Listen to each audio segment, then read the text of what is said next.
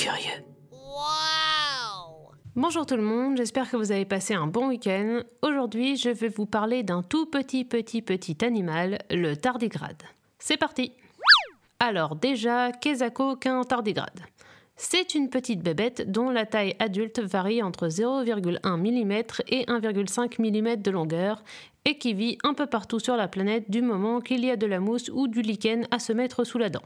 Cette charmante bestiole est mignonnement surnommée ourson des eaux, rapport à sa bouille potelée et à ses petites griffes.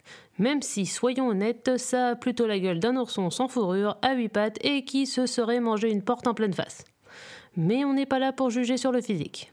Alors, à quoi sert cette petite chose? Eh bien, plus ou moins à la même chose que l'être humain, soit à, à peu près rien. Après moult recherches sur les internets, la seule utilité que j'ai réussi à lui trouver est qu'il sert de mangeaille à tout plein d'autres espèces et que par conséquent, il les attire là où ils se déplacent. On appelle ça une espèce pionnière car il permet de développer tout un écosystème autour de lui, parfois dans des zones jusque-là inhabitées. Il est donc pas complètement inutile au final. Mais pourquoi le tardigrade a-t-il autant le vent en poupe en ce moment? Tout simplement parce que contrairement aux humains, il est étonnamment résistant à un paquet de trucs vraiment pas cool. En gros, si par exemple Donald Trump perd l'élection présidentielle, nous pète un boulon et menace de tous nous atomiser la tronche, on va tous flipper nos races. Alors que le tardigrade, lui, ça va lui en toucher une sans faire bouger l'autre. Je m'explique. Le machin est un super warrior, même Captain America lui arrive pas à la cheville. Parmi les choses qui le laissent de marbre, on trouve 1. De très fortes pressions. 2. Les radiations. Il supporte notamment plus de 1100 fois ce que l'humain peut endurer. 3. Les produits toxiques. 4. La déshydratation. 5. Des températures extrêmes, à savoir jusqu'à moins 272 degrés pour une durée indéterminée et jusqu'à 150 degrés pour plusieurs minutes. 6. Le manque d'oxygène pendant environ 5 jours.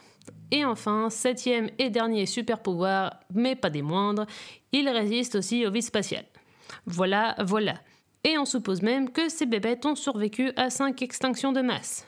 Bon, en vrai, chaque espèce de tardigrade a sa spécificité. Ils n'ont donc pas tous les mêmes super pouvoirs, mais toujours est-il que clairement, on ne fait pas le bois. Vous me direz, mais comment cela est-il possible? Surtout quand on sait que leur espérance de vie est de 2 ans maximum selon les espèces. Eh bien, tout simplement parce qu'ils ont leur propre technique de cryogénisation et clairement, ça marche pour eux. Pour faire simple, ils utilisent une fonction qui s'appelle la cryptobiose, à savoir la capacité exceptionnelle à se déshydrater entièrement et à s'entourer d'une fine couche de cire protectrice. Cela leur permet d'entrer dans une phase prolongée d'hibernation en quelque sorte quand le besoin se fait sentir. Une fois leur environnement se faisant de nouveau plus hospitalier, pouf, ils ressuscitent. En somme, ce sont un peu les Jésus du monde microscopique. Pour preuve, en 2016, une publication scientifique japonaise annonce même que deux tardigrades et un œuf ont été réanimés après avoir passé plus de 30 ans en cryptobiose à la température de moins 20 degrés. En bonus, certains d'entre eux ont même repris vie après que des scientifiques aient fait fondre des couches profondes du Groenland qui datent de plus de 2000 ans. On ne sait pas trop depuis quand ils étaient là du coup.